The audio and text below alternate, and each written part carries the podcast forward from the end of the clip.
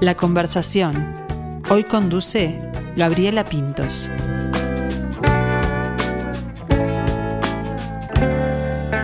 Justo cuando llegaste a la cima del monte y divisaste el horizonte después de pasarte tus días buscando encajar cada pieza en un proyecto de vida. Las personas muchas veces tratamos de evitar el desorden. Difícilmente lo podemos entender como una ventaja para explotar en la vida. Es que el ser humano es un ser de rutinas, las establece como forma de enfrentar la incertidumbre, manejarse en un terreno conocido, va eliminando factores que provoquen ansiedad o angustia. El problema es que cuando construimos un estado estructurado de las cosas, ahí reducimos la flexibilidad y la capacidad de adaptarnos a los cambios. Si nos aferramos a las rutinas, nos volvemos seres vulnerables. Una falla, una de ellas, conduce al desorden general y cambios de actitud hacia las cosas y eventos. Entonces, ¿qué hacemos? Podemos decir que la vida es un conjunto de eventos desordenados, pero ¿nos volvemos seres caóticos? ¿Nos aferramos al orden? Pareciera que se trata más bien de manejarse en este inevitable desorden universal y hacer como nuestro invitado de hoy, escuchar la voz de la diosa Entropía. Recibimos con mucho gusto en este mediodía a Daniel Drexler. ¿Cómo estás, Daniel? Muy bien, muy bien, muy contento de estar acá. Muy sorprendido por lo linda que está la radio, te estaba comentando antes de llegar. La última vez que estuve por acá, estaban en obras, esto es una belleza. Bueno, viste, había otro desorden. Estaba más entrópico la última vez que vine. y ahora rodeados de arte y recibiendo también arte, porque la, música, bueno, también nos, encanta y nos deslumbra. En plena gira de prensa, ¿te gusta esta parte del oficio, digamos? Es loquísimo, ¿no? Porque hay veces que hay giras de prensa que se vuelven tediosas. Esta que vengo llevando ahora, que está bastante intensa, la siento como un reencuentro con mi ciudad. Con, con, gente querida en cada uno de los lugares a los que voy, en los canales, en las radios. Eh, la pausa de la pandemia fue muy dura, fue muy dura emocionalmente sobre todo para mí. Y tener la posibilidad ahora de reencontrarme con tanta gente en tantos lugares, ¿no? Y decir, oh, ¿cómo estás? Pasaron dos, tres años sin vernos, qué bueno, ¿no? Y eh, no sé, la estoy disfrutando mucho. No siempre me pasa, ¿no? Hay algunas giras de prensa que realmente se vuelven tediosas. También me está pasando que con los últimos años, y claro, este es mi noveno disco, ya noto otra profundidad en las notas, ¿no? Por ejemplo, que vos hayas arrancado la nota leyendo ese texto, digo, wow, está lindo, ya sé dónde estamos acomodados, voy a hablar de la entropía desde otro lugar. Eh, creo que dejé atrás un poco esa etapa en la que caía en los lugares y me preguntaban, bueno, ¿cuál es tu color favorito y en qué te inspiras para componer? Ese es el momento que uno empieza a sentir que se está alienando en una gira de prensa cuando las giras de prensa se transforman en múltiples encuentros donde uno tiene charlas profundas sobre la vida y este pasa a ser lindo, pasa a ser divertido. Bueno, me, alegro. Lo que pasa es que a veces nos, repetimos. El público se renueva, dicen, y a veces este, nos repetimos en las preguntas para, para conocer un poco más a los artistas. Este disco, con este nombre, este mensaje tan maravilloso, lo editaste en septiembre del año pasado, ¿no? Y ya ha tenido su, su bagaje, porque tuvo una presentación ahí grande en el Solís. Tuvo una presentación muy linda acá en el Solís, en la, en la sala Zabala Muniz. Eh, de ahí nos fuimos para San Pablo, a Casa Natura, que es un teatro muy, muy, muy bonito allá en, San Pablo. Después en mi querido Teatro San Pedro de Porto Alegre, que ya, ya me presenté seis veces allí. El, también el Teatro de la Plaza de Porto Alegre, ¿no? Está la legislatura, la iglesia y enfrente está el Teatro San Pedro. Es más o menos de la misma época que el Solís también. Y después, ni más ni menos que en el calle Corrientes, en el Teatro Astros, que es un teatro histórico de la ciudad de Buenos Aires, cuando me dijeron, che, está la posibilidad de tocar el Astros, dije, no, no, para la calle Corrientes, no sé, como que me di un poquito de miedo. Y al final fue precioso, este, fue muy loco ver la marquesina o la, la calle Corrientes. y Es un espectáculo que lo diseñamos de entrada pensando en una impronta teatral, Estoy trabajando con Abril Pereira en dirección escénica y con Martín Pisano como músico. Toca el teclado, dispara cuestiones del Ableton, pero él también es egresado de la EMAD. Entonces este, entiende esa dimensión que normalmente los músicos, que somos bastante torpes, no entendemos, que es que estamos haciendo un espectáculo. Claro. ¿no? y que uno está transmitiendo no solo con el acorde que puso, sino también con la gestualidad, con el cuerpo, con la mirada, con el movimiento arriba del escenario, las luces. Todo es una puesta en escena ahí, ¿no? Está sucediendo. Eso es algo que me tiene muy divertido, porque empecé a bucear en nuevos escenarios, en los que me siento como un anfibio que acaba de salir al medio terrestre, como por ejemplo bailar, como por ejemplo usar, usar un, un, este, un vestuario particular para... Me estoy subiendo con un, con un traje diseñado por Pani, que es un amigo diseñador este, chileno que vive en Buenos Aires, que está, está inspirado en el anime. Y Pani, Pani el día que, me dio el traje me dijo, Dani, este traje te va a dar poderes. Muy bueno. Entonces yo me reí, no pensé que era un chiste.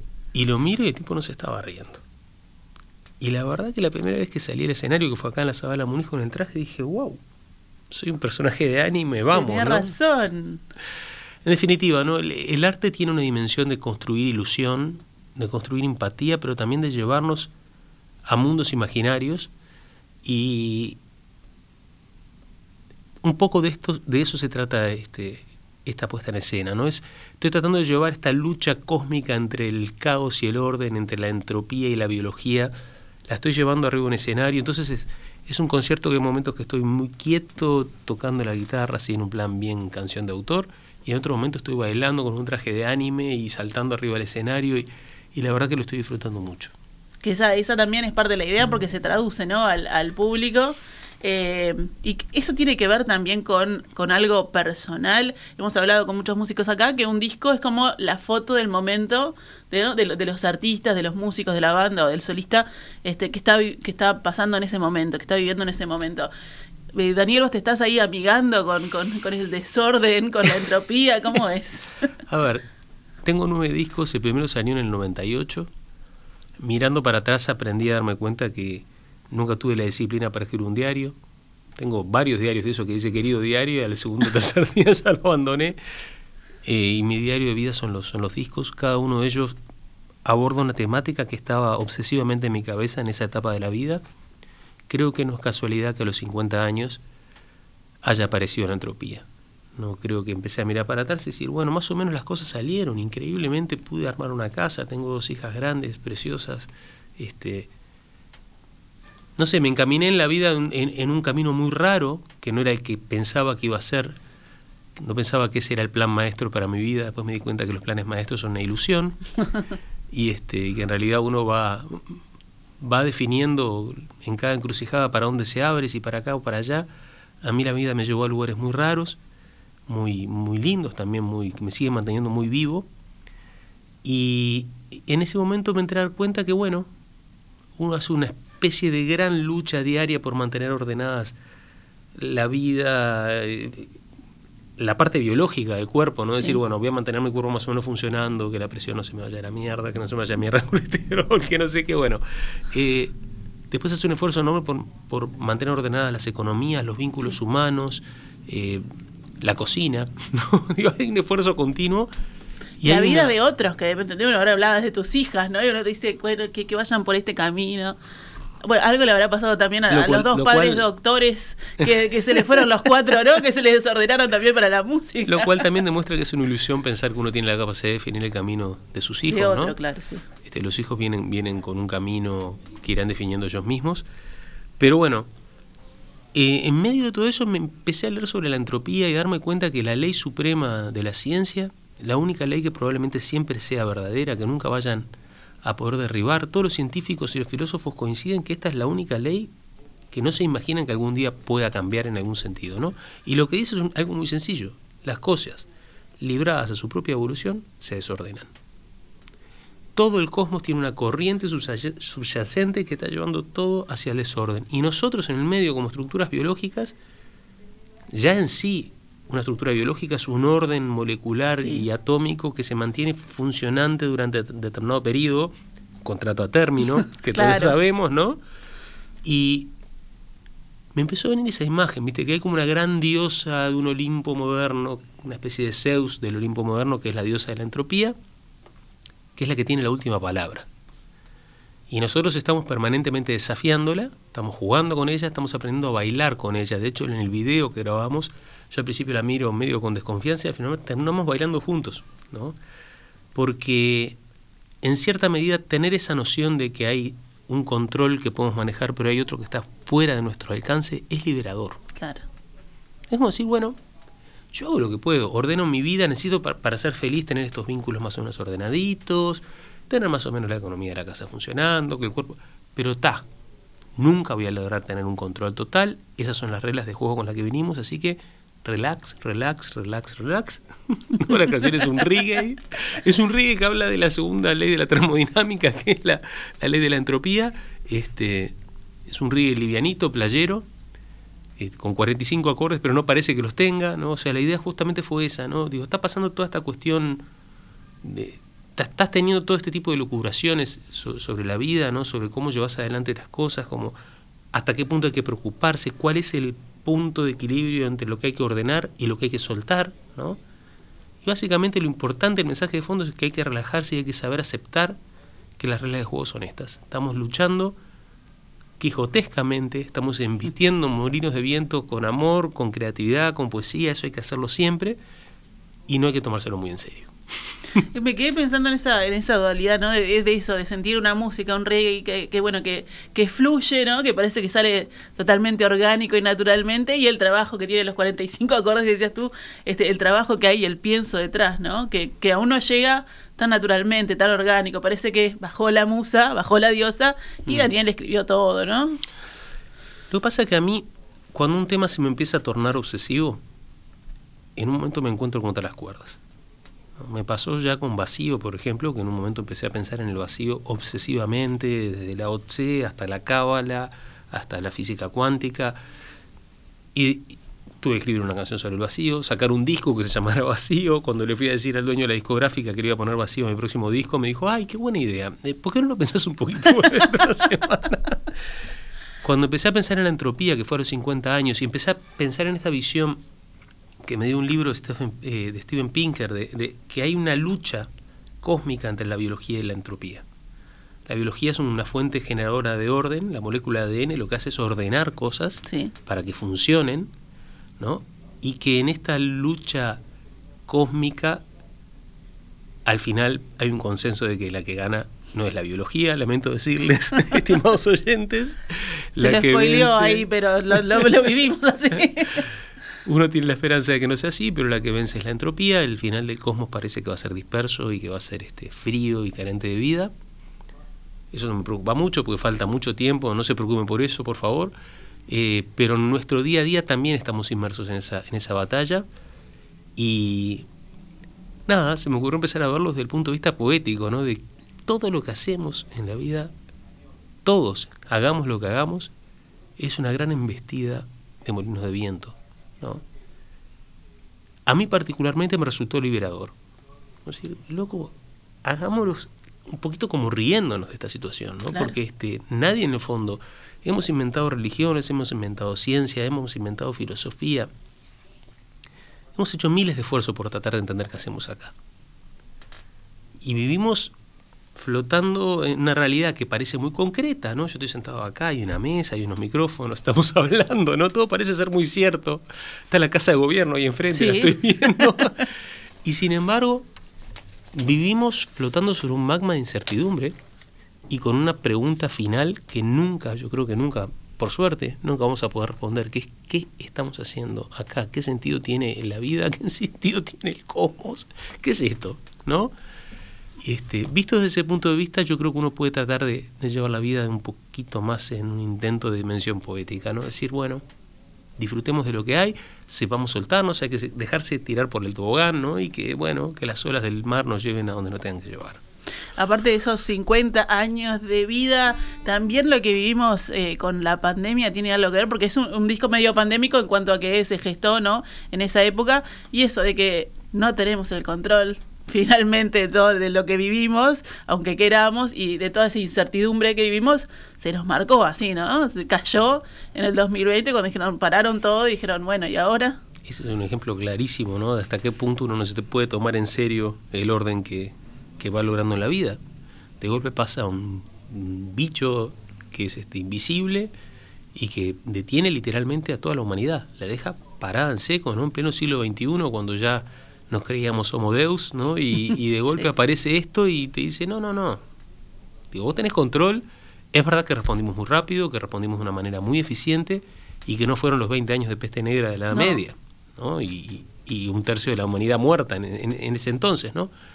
Pero esas son las reglas con las que estamos viviendo, hay que aceptarlas eh, y hay que, hay que aprender a bailar también. Eso es muy importante. Estoy haciendo un esfuerzo enorme, estoy yendo a clases de forró, este, o sea que lo pusiste así meta, es una Que, es que me di cuenta que el movimiento es, es algo maravilloso, ¿no? Y es algo sanador y, la danza esta con la diosa antropía para mí es un reflejo de algo que empecé a entender en los últimos años, ¿no? Uno está bailando acá, está bailando suelto al viento, ¿no?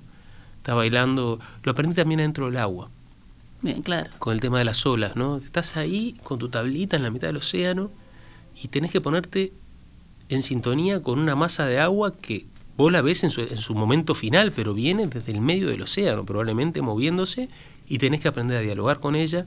Si te llevas con ella bien, la vas a pasar alucinante. Si tratás de forzar las cosas, te vas a dar un porrazo claro. de lo que me he dado tantas veces. Este, ese es un poquito el, no sé, es un poquito la sensación que tengo en este momento. Tengo 54 años, capaz que por eso estoy pensando estas cosas, ¿no? Pero eh, la pandemia, uno valora las cosas en la ausencia. La pandemia me puso en el lugar de darme cuenta del privilegio que significa subirse arriba de un escenario, poder bailar, poder reírse uno mismo, ¿no? poder reírse de las cosas que están pasando, este, poder conectar con los demás. Nada, eso es lo que quiero hacer hasta que me dé la cuerda. Bueno, mira, tengo, eh, tengo a Oscar Romero que tiene ahí un tema para mm. pasar, pero te tengo a vos con la guitarra acá. Mm. Así que tengo, tengo así como el, dilema. Yo creo que me quedo con la música en vivo de Daniel. Ya que estábamos hablando de la voz de la diosa, vamos con el riguecito. Bien.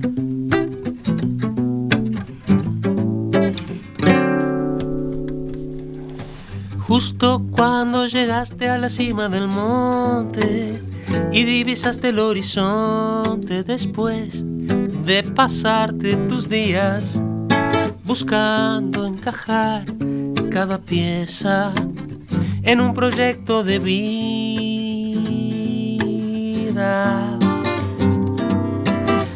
Justo cuando sentías dominio del tiempo y la tecnología, llegó del cielo la revelación al final no habrá compasión, no. La última voz que se oirá será la de la diosa entropía. Relax, relax, relax, relax.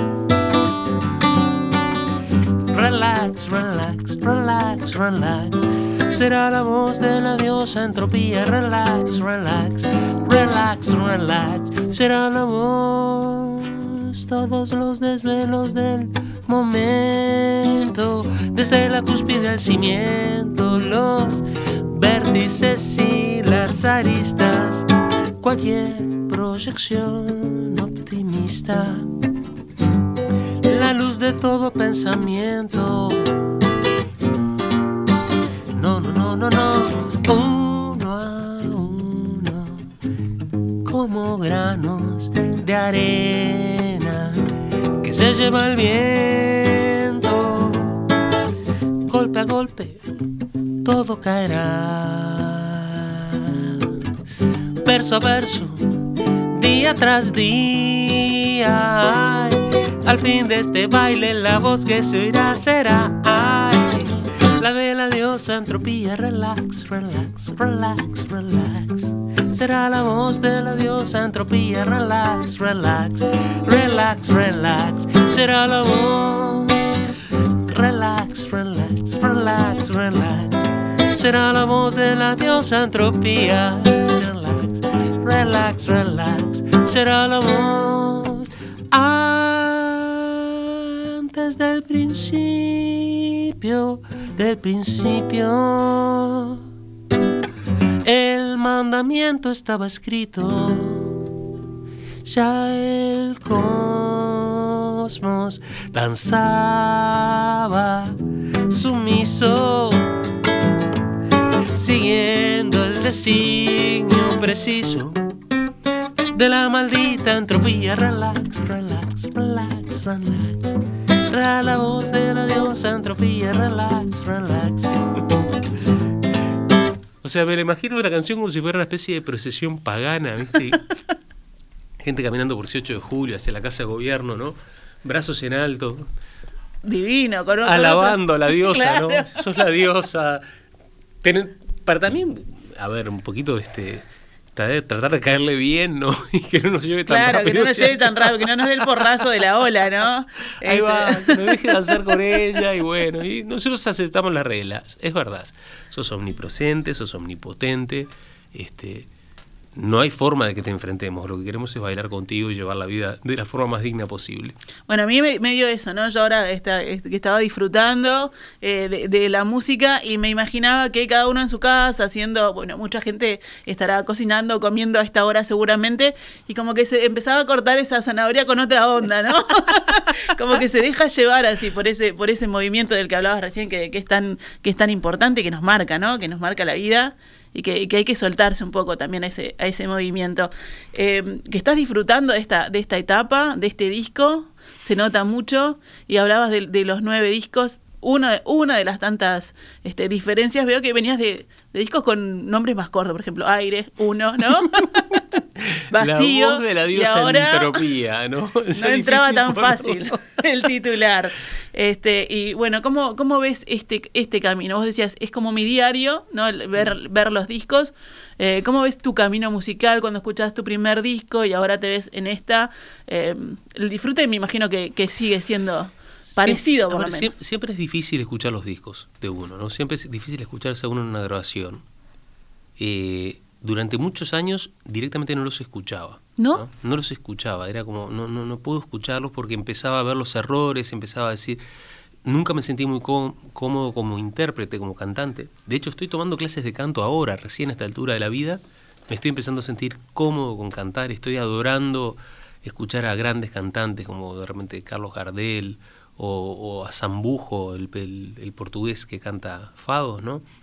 Y los escucho, o a Gaetano, ¿no? Los escucho así como diciendo, wow, ¿viste? acá hay un arte y me encanta empezar a, transitar ese tipo de caminos, ¿no? Y ver que, cómo se dice la I, cómo se dice la O, ¿no? Ese tipo de cosas. Quizás las ambiciones que uno va teniendo a medida que avanza van siendo más este, concretas y menos espectaculares. Yo cuando escucho el primer disco había como la intención de comerme el mundo y hacer una cosa absolutamente vanguardista y revolucionaria en cada uno de los actos y hoy en día todo lo contrario, ¿no? Lo que quiero es hacer este algo que de alguna manera me conecte con, con el devenir histórico de Homo sapiens y sentir que yo vengo con un granito de arena a una enorme montaña y en lo posible tratar de no destruir lo que venía atrás y ver si puedo aportar mi granito, nada más. Entonces, este, todo eso, no sé, estoy contento estoy contento. Creo que también este, estoy teniendo un efecto rebote de, los dos años horribles que pasamos, ¿no? Eh, estoy teniendo un efecto rebote que me hizo tomar conciencia de dónde estoy parado, porque por otro lado también en, el mundo de la ciencia me están pasando cosas muy lindas y, y lo que durante décadas pensé que era una maldición de que estar parado ahí, que no me animo a tomar una decisión, ¿no? Y cargar con la pesada cruz de ser libre y toda aquella historia, ¿no? Eh, ahora me di cuenta que lo más importante que tengo de acá en adelante es encontrar cosas que me motiven. Claro. ¿no? Y no, no transformarme en el hombre gris, que es un problema que tenemos todos ahí a la vuelta de la esquina. Y encontrar cuestiones que me oxigenen. O sea, yo las decisiones hoy en día las tomo. Claro, ya solucioné más o menos lo de la casa, solucioné lo de. ahora las soluciones las tomo, digo, esto, si lo hago, ¿va a ser bueno para mi neuroplasticidad? O va a ser malo. O sea, va, a mantenerme la cabeza funcionando, me va a mantener este activo, me va a generar lindos vínculos con otras personas. Este, estoy dándole una importancia enorme al tema del, del, del, ser, del agua, de tirarme al agua, ¿no? Ya por lejos, porque quedé kilómetros luz, ¿no? De la posibilidad de, de, ser un profesional del surf, que algún día de quise competir, claro, sí. Olvídate, soy horrible disfruto mucho estar dentro del agua con mis amigos. Ese es el punto, ¿no? Eh, lo mismo con el fútbol, ¿no? ¿Quién no soñó alguna vez ser delantero de Peñarol, ¿no? Yo me imaginaba, Fernando Morena era mi ídolo, ¿no? Entonces yo quería ser delantero de Peñarol. Hoy en día, cuando juego al fútbol, lo único que quiero es no lesionarme. Eso es importante. y pasarla bien con lo que estoy jugando. Este, y de la misma manera estoy enfocando la música y la ciencia. En todos aspectos es, bueno, a ver, encuentro núcleos humanos donde me relaciono con gente que me gusta, bien, para adelante. Ah, acá se complicó un poco, no, por acá no agarro. ¿no? Ya creo que también a esta altura de la vida uno se vuelve un poquito más intransigente, ¿no? En el sentido de, no, no voy a hacer todo ese camino de cosas porque ahí me tengo como un montón de cosas que no las quiero hacer. Punto, pero ahí no agarro. Bueno, estaba pensando, ¿no? Vos hablabas de, Fernando Morena, o me imaginaba un, gran surfista, este, que finalmente esas personas lo que están haciendo son cosas que, les gustan y los motivan. Y por eso también llegan, ¿no? Tan, tan alto en, en, cualquiera de sus rubros.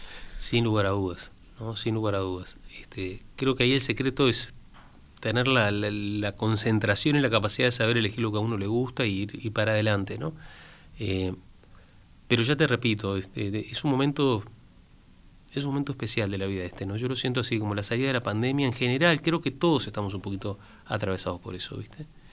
Y, y hay, hay, como, noté en los conciertos, ¿no? Como un vínculo con la gente un poco distinto al que había antes. Eso, claro, como estaba, la gente estaba como con ganas de, de compartir eso, de volver a disfrutar.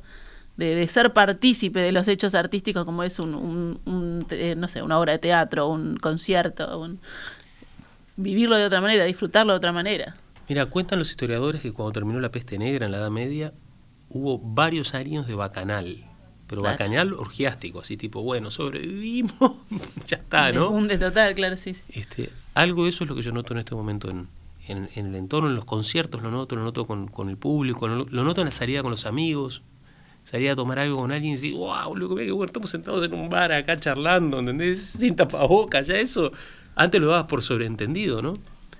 Este, y nada, es un momento lindo vivirlo. Bueno, hay uno de los temas que se llama El secreto de tu abrazo. ¿Y mm. cuánto tiempo estuvimos que el puñito, que el codito, que no sé qué? Y, y, nos perdimos de eso que es este, algo tan, tan lindo y que genera cosas tan lindas como, un, como y tan simple, ¿no? Como es un abrazo. Un abrazo, ¿no? Un abrazo lindo, una persona que te, que te dé seguridad, que te dé confianza, que un buen abrazo tiene una capacidad de transmisión de, tantas cosas potentes, tanto más eficiente que 20 horas de discurso. Un buen abrazo de 8 segundos de duración, bien fuerte, bien apretado, te dice tantas cosas de la persona que estás abrazando. ¿no? Y, y, obviamente también es un tema pandémico, surgió en medio de la pandemia, ¿no? extrañando los abrazos. Este, así que nada, ¿Y cuándo soltaste? ¿Cuándo dijiste, bueno, estas son las canciones, esta colección de canciones me gusta y, tiene esa forma para, para, para eh, armar el disco? Fue a fines del 2020.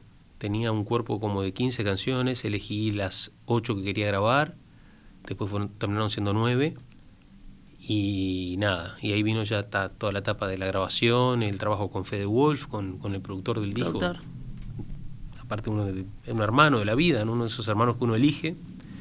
Este, y, fue lindo también durante la pandemia estar encerrados juntos en un cuartito, ¿viste? Diciendo, está, acá nosotros dos compartimos mate y todo, porque ya si, algunos hace 20 días que estamos acá encerrados, ¿no? Digo, está, acá se puede compartir un búnker ahí tenían. Teníamos un búnker encerrado en su casita en, Villa Argentina y ahí estuvimos trabajando de lo lindo sobre este. Fede hizo un trabajo increíble en el disco tocó un montón de instrumentos, este, hizo todos los arreglos, lo mezcló él, no solo lo grabó, hizo ingeniero de sonido, también lo mezcló, fue todo un delirio, encerrados en ese cuartito, este, estoy muy contento con, con el resultado, la verdad.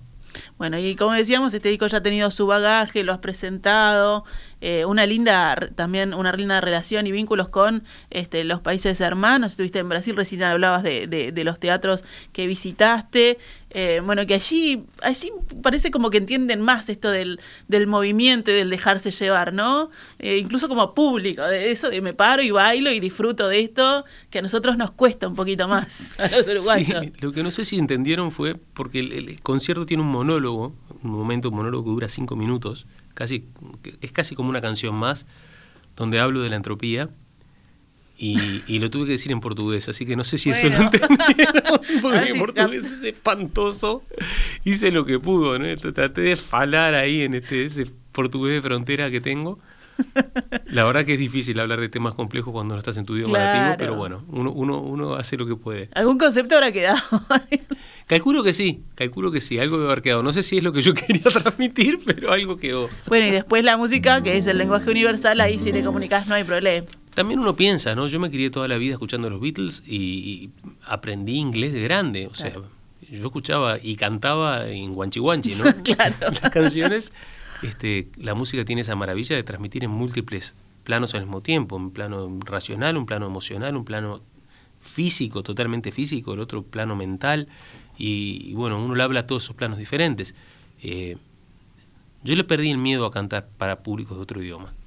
Durante una época lo tenía, me, me tocó cantar en Suecia, en Estocolmo, y yo decía, ¿qué, estoy haciendo acá hablando del vacío? La época vacío me tocó, ¿no? Y después te das cuenta que está, que la música tiene otros canales y que justamente ahí uno tiene que aprender también que uno transmite con el cuerpo, con la mirada, que transmite con un montón de cosas que los músicos a veces somos bastante torpes y pensamos que está puse este acorde acá y mirá, viste, está afinada la nota y otra cosa. Yo los ensayos que he tenido con, con Abril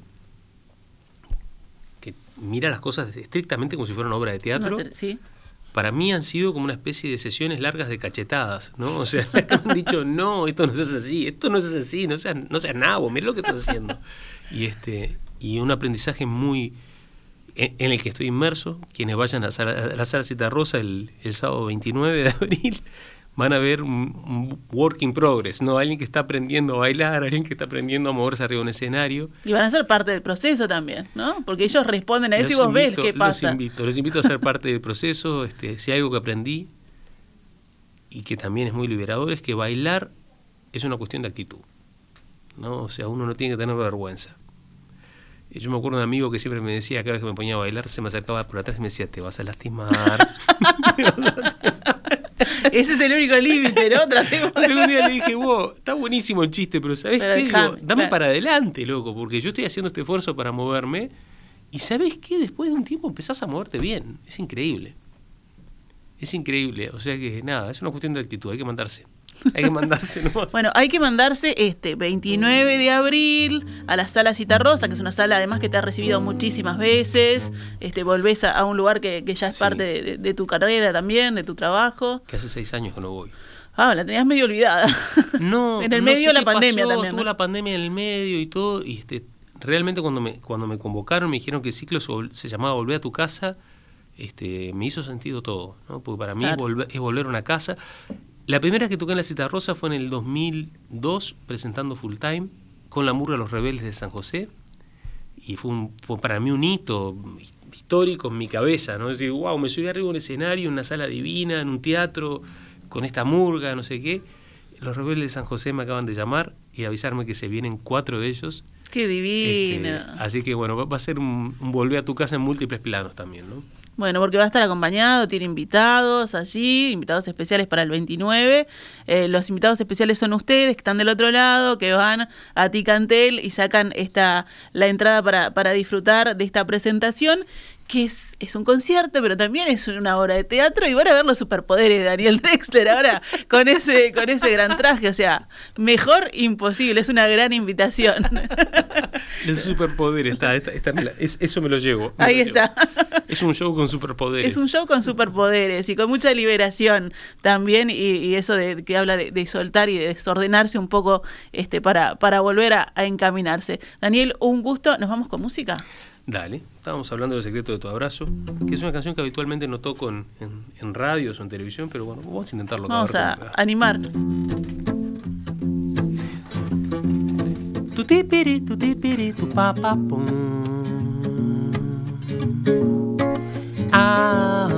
Ay.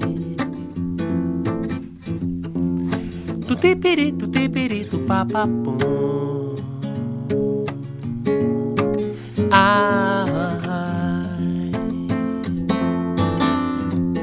el murmullo de la piel, donde se confunde el trazo. Nada explica lo que esconde el secreto de tu abrazo. Nada explica lo que esconde. El secreto de tu abrazo, el anhelo en cada curva, confesión de celosías. Eso mismo que perturba es mi fuente de armonía. Eso mismo que perturba es mi fuente de armonía.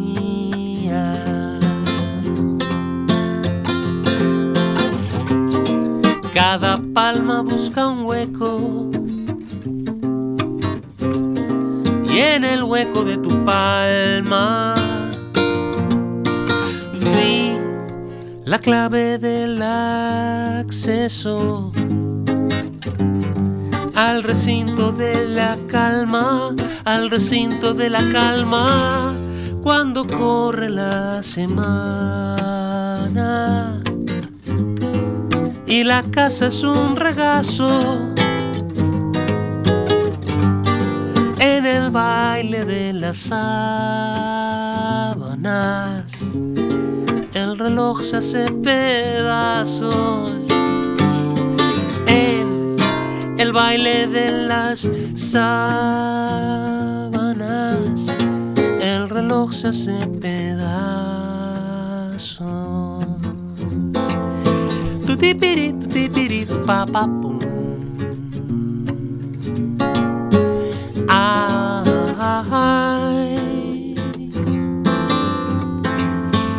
Tu tipiri, tu tipiri, tu pa pa pum.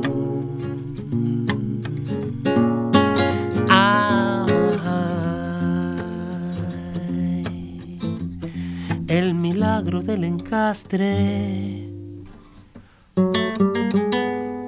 Lo que aceita el engranaje. Cuando estoy entre tus brazos, voy ligero de equipaje. Cuando estoy entre tus brazos, voy ligero de equipaje. Tu tipiri, tu tipiri, tu papá, nada explica lo que esconde el secreto de tu abrazo. Tu tipiri, tu tipiri, tu papá, nada explica lo que esconde el secreto de tu abrazo. Bravísimo, muchísimas gracias Daniel Drexler. El 29 estamos todos ahí en la cita rosa. Los espero ahí. Todas las conversaciones quedan disponibles en nuestra web radiomundo.uy.